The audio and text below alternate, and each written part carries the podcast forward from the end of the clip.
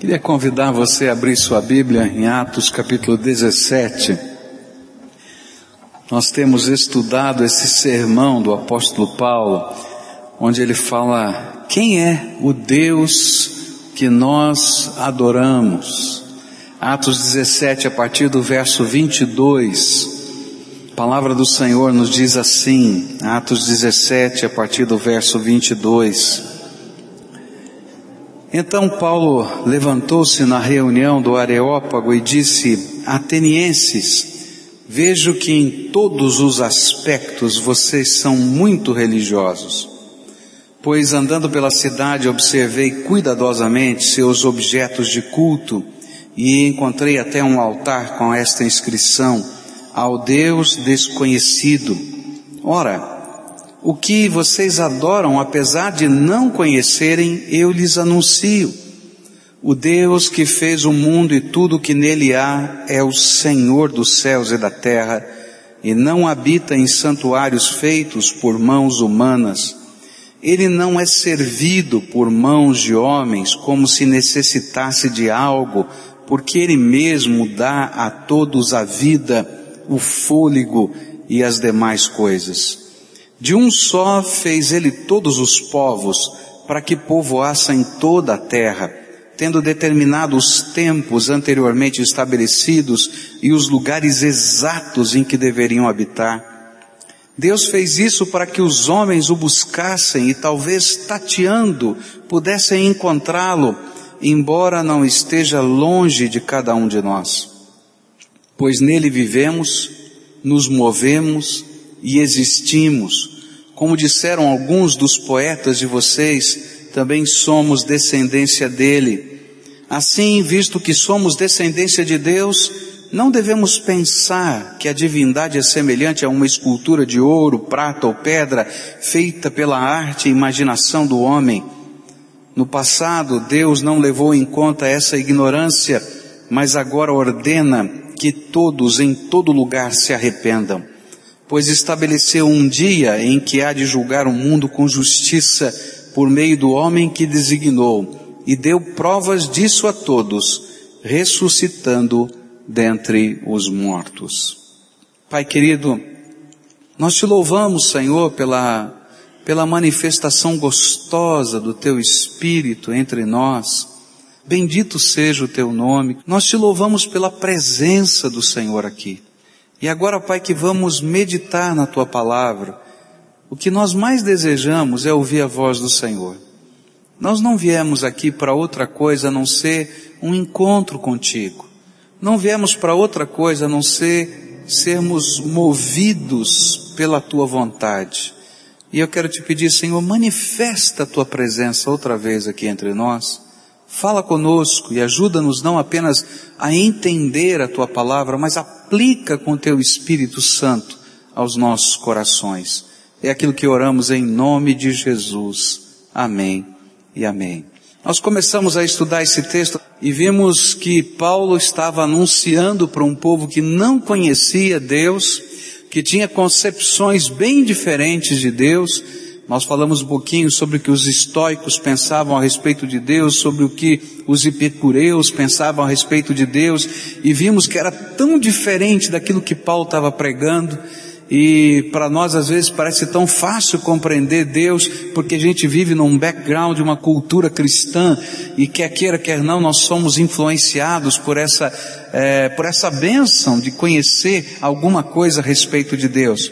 E Paulo então nos ensinou, em primeiro lugar, que o Deus que ele anunciava era o Deus criador dos céus e da terra.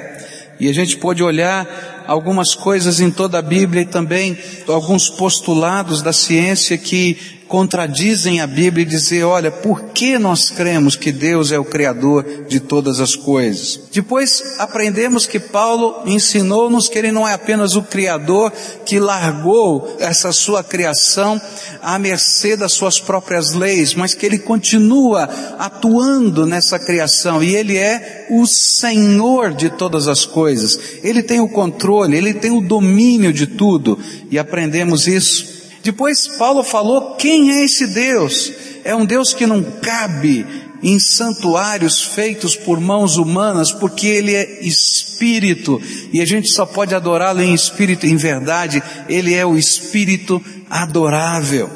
Depois terminando falando que Ele não depende de absolutamente nada e a nossa adoração não é aquilo que supre Deus de alguma coisa, porque Ele é todo suficiente. Por isso, tudo aquilo que a gente faz em adoração não pode servir a Deus, não é a comida que Deus vai comer, não é a força, não é a energia, Ele é suficiente, Ele não precisa de absolutamente nada. A nossa adoração é antes de tudo uma relação de intimidade e de amor com o Todo-Poderoso. Mas Paulo continua, e eu quero continuar a pensar, quem é o Deus que nós adoramos?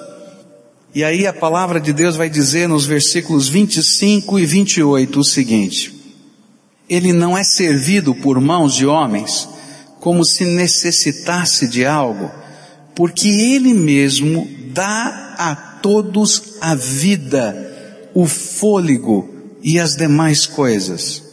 Pois nele vivemos, nos movemos e existimos, como disseram alguns dos poetas de vocês, também somos descendência dele. O que Paulo está tentando nos dizer é que esse Deus que nós adoramos é o doador e o sustentador da nossa vida. Paulo está enfatizando que, além de Deus não depender de quem quer que seja, porque Ele é suficiente, na verdade, ainda que você não admita isso, você depende totalmente de Deus. Não tem jeito. A palavra de Deus nos diz que quando Deus criou o homem, e ele criou toda, toda a natureza, no Velho Testamento diz que toda a natureza foi criada e foi feita alma vivente, ser vivo. Mas quando Deus criou o homem, ele colocou alguma coisa a mais. E o homem não foi apenas alma vivente, porque Deus soprou sobre esse homem o espírito da vida. E é interessante que esse é um presente exclusivo de toda a criação que Deus nos deu. E esse espírito que está em nós é que nos permite ter conexão com o Deus que é espírito. Mas a Bíblia também diz que esse espírito é emprestado.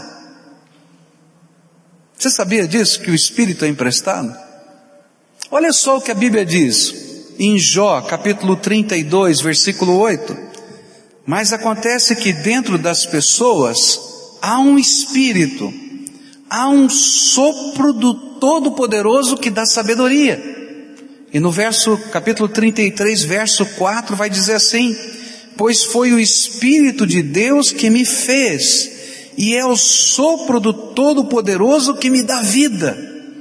E agora Eclesiastes 12, 7 diz assim, e então, um dia, o nosso corpo voltará para o pó da terra de onde veio, e o nosso espírito voltará para Deus que o deu.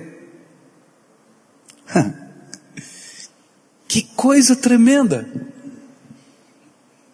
O que nos difere de toda a criação não é que nós somos apenas o Homo sapiens, é porque Deus colocou em nós algo que nos faz ser semelhantes com Ele.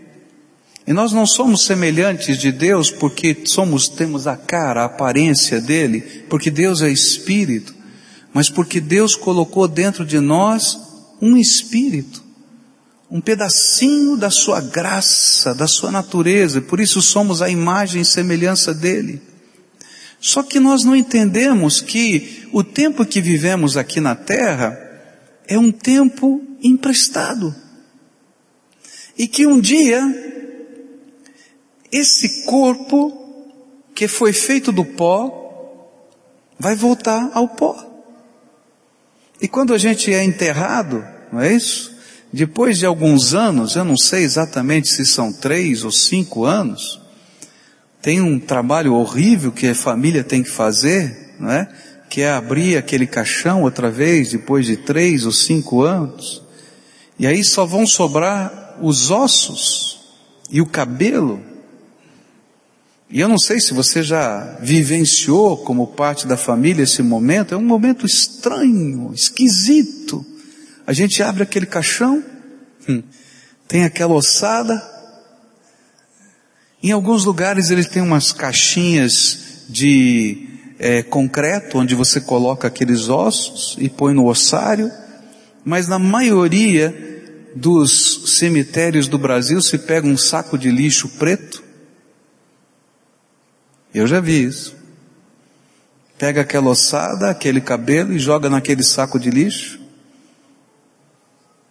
E às vezes naquela sepultura arruma um cantinho lá qualquer e coloca aqueles ossos.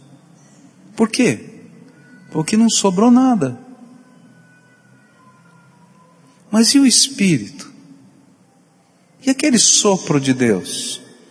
A Bíblia diz que o sopro de Deus, no momento que você fecha os olhos aqui na terra, volta para Deus que o deu. E o que Paulo está tentando dizer, ele vai começar a construir um argumento que vai terminar no juízo final. Se você olhar esse texto, ele termina falando, olha, todos os homens vão comparecer diante do justo juiz. É a última parte desse texto. E quem vai comparecer? Esse espírito que Deus colocou dentro de nós volta para Deus para ser julgado por Deus. O que a Bíblia está tentando dizer para a gente é que, ainda que eu me sinta tão forte, tão independente, tão capaz, eu dependo de Deus até para respirar. Eu dependo de Deus para viver. A Bíblia vai continuar dizendo isso em vários trechos das Escrituras. Por exemplo, Romanos capítulo 11, versículo 36 diz assim: Porque dele, de Deus, e por meio dele, Deus, e para ele, Deus, são todas as coisas. A ele, pois, a glória eternamente. Amém. E o que Paulo está dizendo em Romanos para a gente é, Querido, não tem saída. Tudo vem dele. E tudo acontece por ele. E tudo volta para ele. Então, se você, durante toda a sua existência de vida, não entender esta coisa tão simples que a própria natureza está dizendo para a gente, então sinto muito, você está cometendo a maior tolice da tua existência. Não reconhecer que você depende de Deus. Tudo depende dele. E por isso é que quando Deus olha para a nossa vida e vê nós, seres humanos, colocando a nossa confiança, a nossa esperança em coisas e não nele, ele se entristece e o pior de tudo, ele vê nisso uma grande tolice. Olha só o que a Bíblia diz no livro de Tiago, capítulo 1, versículo 17, onde a Bíblia diz assim, tudo de bom que recebemos e tudo que é perfeito vem do céu, vem de Deus, o Criador das luzes do céu. Ele não muda, nem varia de posição, o que causaria escuridão. Tudo que é bom, que está chegando na tua vida, é bênção desse Deus que te sustenta. Que por causa dele você está respirando. Que por causa do Espírito que ele colocou em você, você pode desenvolver sabedoria. Mas que um dia você vai ter que prestar contas desse Espírito que ele colocou em você para ele. E quando você coloca a sua esperança em alguma coisa, que é tão fútil, tão fugaz, tão rápida, e deixa de colocar sua esperança nele. Então Deus olha para você e diz: Você é tolo, moço. Olha só o que diz 1 Timóteo 6, 17. Aos que têm riquezas neste mundo, ordene que não sejam orgulhosos e que não ponham a sua esperança nessas riquezas, pois elas não dão segurança nenhuma, que eles ponham a sua esperança em Deus, que nos dá todas as coisas em grande quantidade para o nosso prazer.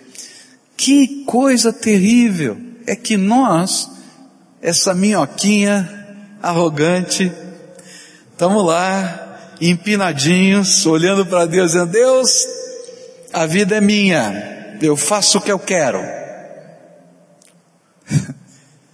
o Criador, o Senhor, o autor da vida, o que colocou o Espírito em você, olha para você e diz, pô meu, o que, que você é? É doido? Uma minhoquinha dessa. E eu estou dizendo, tá vendo? Eu sou uma minhoquinha tão boa, tão boa, olha aqui os meus diplomas. e eu confio nos meus diplomas. Ele diz assim, sabe por que, que você tem diploma? Porque eu coloquei um espírito em você e você é capaz de ter sabedoria. Mas você vai ter que devolver esse espírito para mim. E sabe o que é que vai sobrar?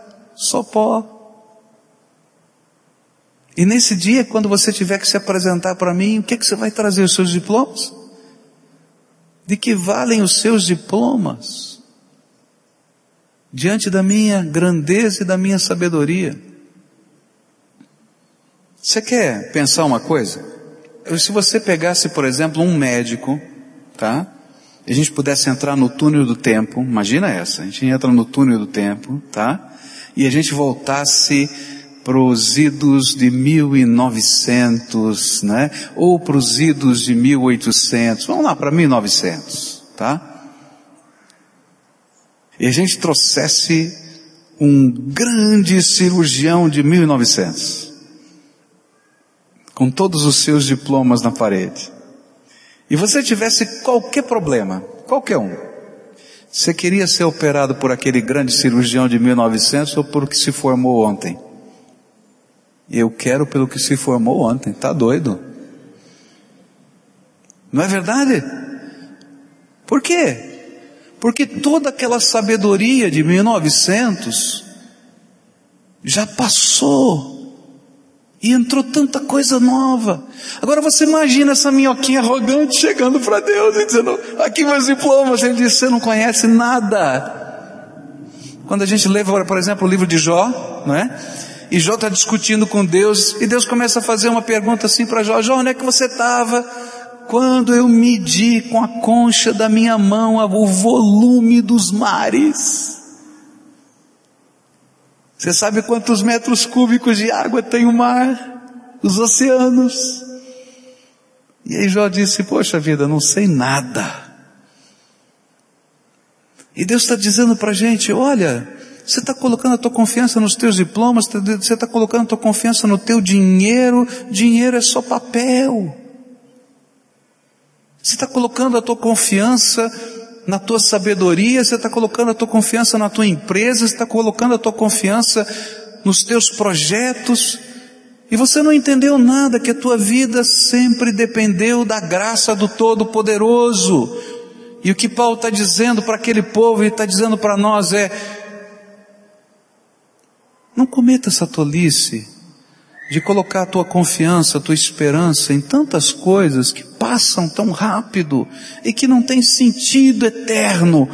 Coloca a tua confiança e a tua esperança na mão do Deus Todo-Poderoso, Senhor dos céus e da terra, autor da vida e sustentador da tua vida. Para quem um dia você vai ter que prestar contas da tua existência?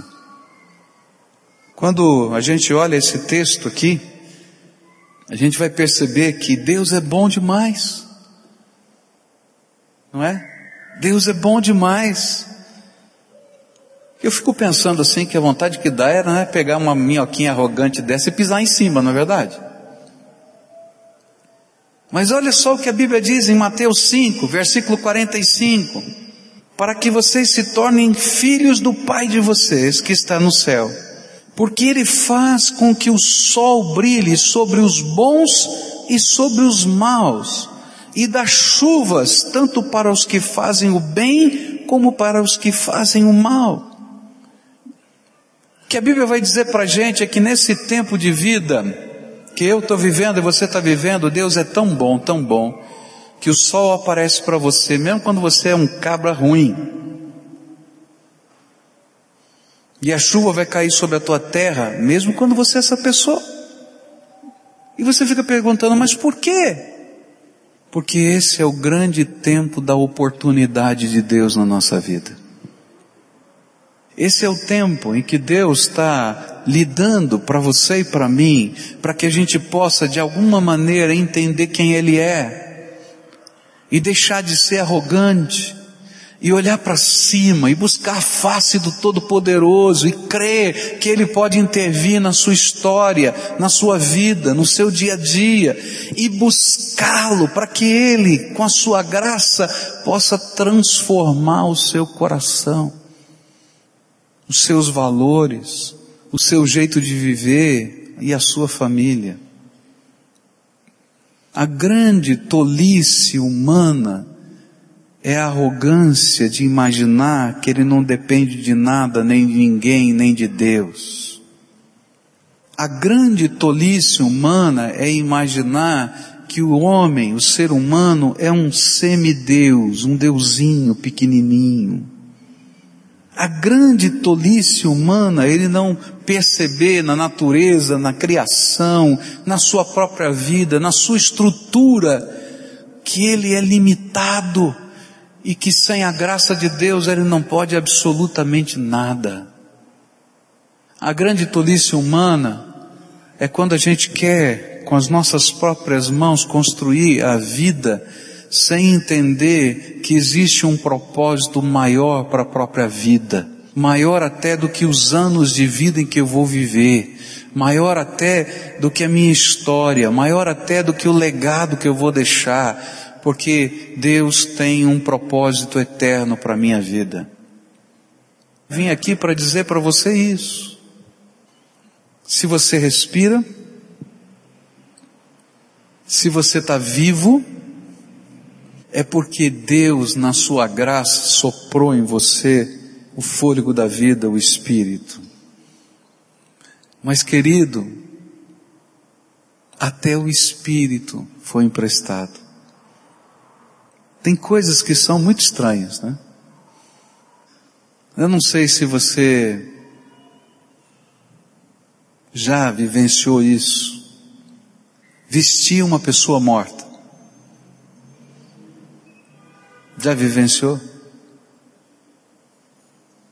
É muito estranho. Quando o papai faleceu, nós saímos de Santa Catarina, eu estava em Santa Catarina e fomos a São Paulo para o seu sepultamento. Ele faleceu de manhã, em casa, então foi muito difícil o trâmite, conseguiu atestado de óbito e tal. E nós chegamos por volta de 10 horas da noite na casa do meu irmão. E justamente naquela hora, a casa funerária, lá o serviço funerário de São Paulo estava lá. E aí tinham que vestir o papai.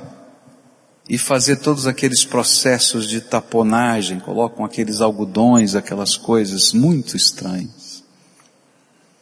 E foi muito esquisito. A gente estava na sala, o papai estava lá, o caixão do papai, se ele colocado no caixão. Muito estranho. E as pessoas profissionais mexiam, faziam, forçavam, vestiam.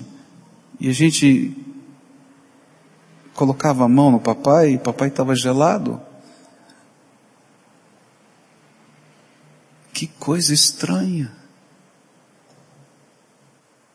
E aí a gente fica pensando assim: o que é a vida da gente? O que é a minha vida? O que é a sua vida? Talvez você hoje olhou no espelho, arrumou a gravata. Eu arrumei a gravata, né? Arrumei a gravata, tá bonita? Não, não tá. Ficou baixa, ficou alta. Mas naquele dia, eu acho que quando a gente se depara com essa realidade, a gente descobre uma coisa. Eu não sou nada e você não é nada. Porque tudo, tudo, tudo me é emprestado. E um dia, o meu espírito, que dá vida a esse corpo, que me dá capacidade de inteligência, que me faz ser quem eu sou, vai voltar para Deus. E se eu não entender ao longo de toda a minha existência que eu preciso de Jesus como Senhor da minha vida, como Salvador da minha vida, como autor e consumador da minha fé, então sabe o que sobra? Nada. Porque lá, naquele dia, perante o justo juiz, não dá para ser uma minhoquinha arrogante. Você vai ver com seus olhos quem é o Criador e quem é o Senhor. E o grande apelo, o grande convite da nossa existência é um. Enquanto você estiver vivo, busca o teu Deus de todo o teu coração, de toda a tua alma, de todas as tuas forças e com todo o teu entendimento. Porque tudo mais é ilusão. Se você lê o livro de Eclesiastes, essa é a mensagem do livro de Eclesiastes. É muito difícil às vezes a gente compreender o livro de Eclesiastes, porque se a gente for lendo sem olhar o todo, a gente se perde. O livro de Eclesiastes é um testemunho.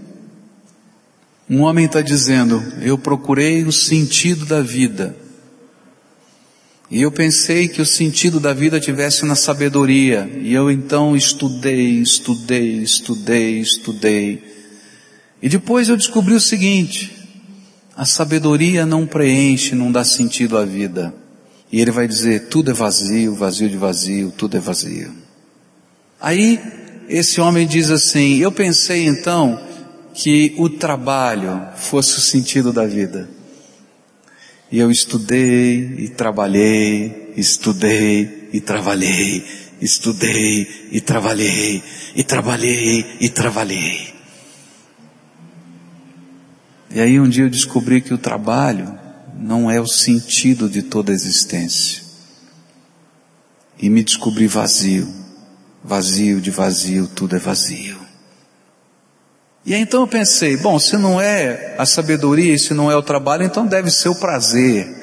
E eu então comecei a me divertir de todas as maneiras e de todas as coisas e tive tudo e fiz de tudo que o meu tempo podia me permitir fazer. Mas aí eu descobri que o prazer não preenche a alma. E um dia eu descobri que tudo é vazio de vazio, tudo é vazio. E ele vai contando a história dele. E até que ele chega à velhice. E ele começa a dizer, olha, na minha velhice as coisas começaram a ficar estranhas. O meu dente começou a cair, a minha perna que era forte não é tão forte, os meus olhos que eram bons não enxergam tão bem. A secretária veio com o papel e eu fui só afastando o papel assim para poder ler. Eu não sei se você também tem esse problema de braço, né, nessa fase da vida, né? Eu fui só esticando assim, olhando de longe, para não pegar o óculos que está na bolsa dela, né? E ele disse: Eu descobri o seguinte, que tem um fiozinho de prata que está conectando, e ele usa isso como uma figura de linguagem, o meu espírito e o meu corpo, e esse fiozinho vai se partir. E aí ele termina dizendo assim: Lembra-te do teu Criador nos dias da tua mocidade. E lá na frente ele vai dizer: eu descobri que o único sentido da minha existência é saber que eu sou um ser espiritual, que eu dependo da graça de Deus, de um Deus vivo que pode morar, falar e me ensinar a viver a cada dia. Jesus veio a esse mundo porque os filhos de Deus, amados por Ele, estavam perdidos.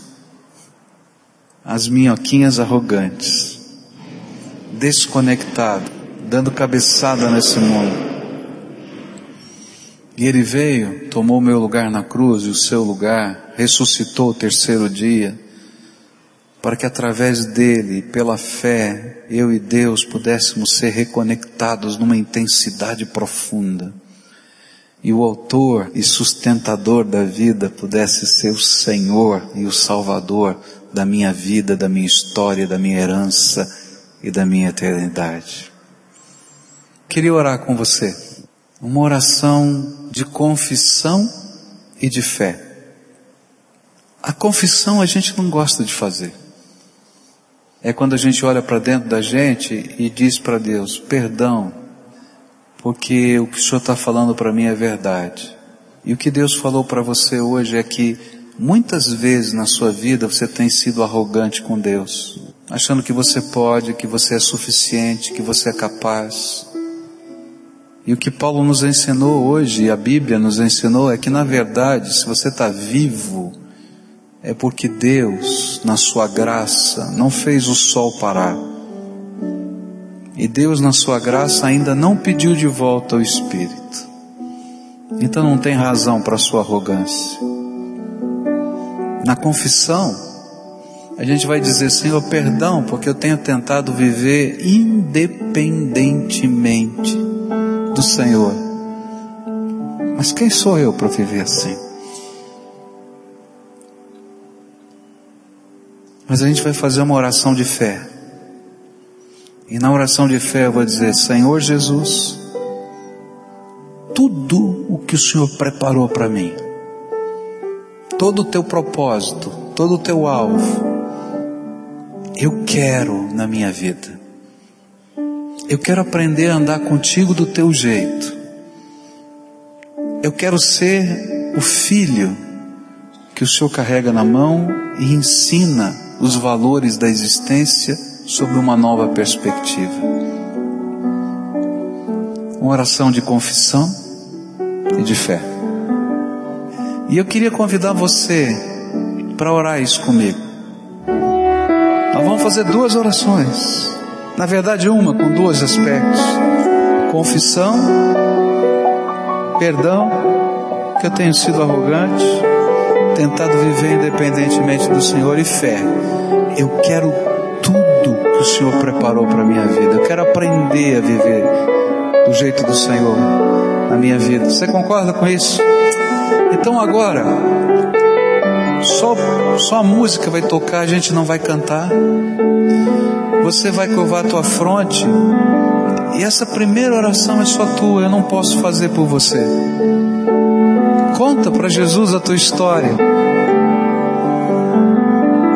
Fala das marcas que estão aí no teu coração. Esse é o tempo de confissão, é só teu. Tem uma história, a tua história que está nessa confissão. Então fala para Ele.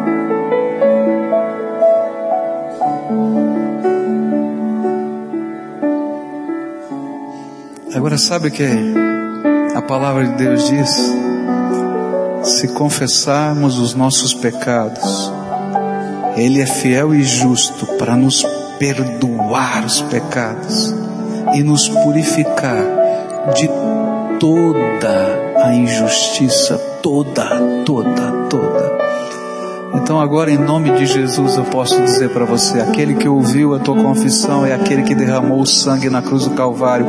E hoje ele, não sou eu não, eu não tenho esse poder, ele está dizendo, filhinho, te lavei, te purifiquei e vou te selar com o meu espírito como penhor de uma promessa, garantia de que eu vou cumprir.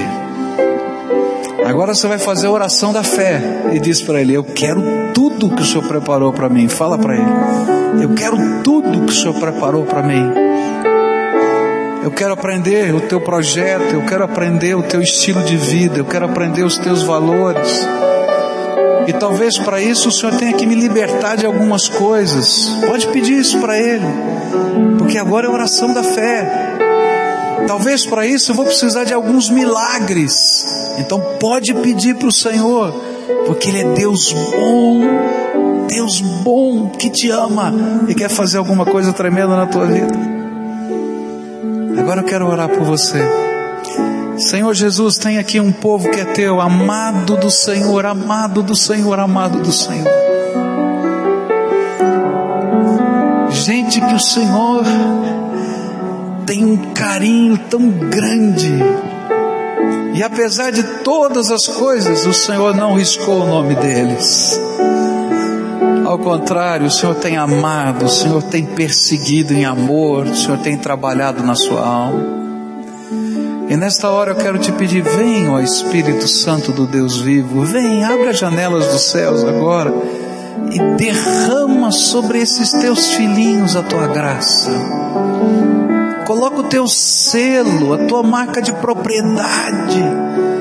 Que o teu espírito esteja dizendo ao espírito deles: você é filho amado do Deus vivo.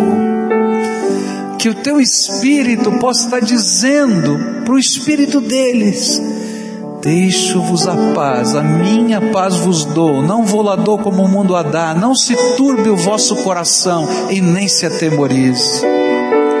Que o teu espírito, Senhor, esteja dizendo ao espírito deles: tudo quanto pedirdes ao Pai no meu nome eu farei, para que o Pai seja glorificado no Filho. Que o teu Espírito esteja dizendo ao Espírito deles, e conhecereis a verdade, e a verdade vos libertará. Ah, Jesus, as promessas são tuas, estão nas Escrituras sagradas mas faz, Senhor, com que essas promessas agora sejam nossas, porque é que através do Teu Espírito nós vamos tomar posse delas, e nós vamos ouvir o Senhor falando no nosso coração, e a gente vai dizer: É o Senhor, o Senhor está falando comigo, Deus que é o autor da vida, o sustentador da minha vida, o meu Senhor. Toma esses teus filhinhos nas tuas mãos e dá uma nova vida uma vida, Senhor, que começa na graça, que continua na graça e que não vai terminar nunca porque é eterna na tua graça. E quando o nosso espírito voltar para o Senhor, seja dia de festa, porque a graça com que nós vivemos essa vida será a graça de toda a eternidade. Com os teus filhos agora e enche da tua alegria da tua paz. Que a alegria da salvação enche esse coração. Que o pesar, que a tristeza, que, o, que a lágrima sejam agora, Senhor, recolhidas no teu, no teu odre. Que o Senhor registre no teu livro, mas que a tua bênção esteja sobre o teu povo. É aquilo que nós oramos em nome de Jesus. Amém e amém.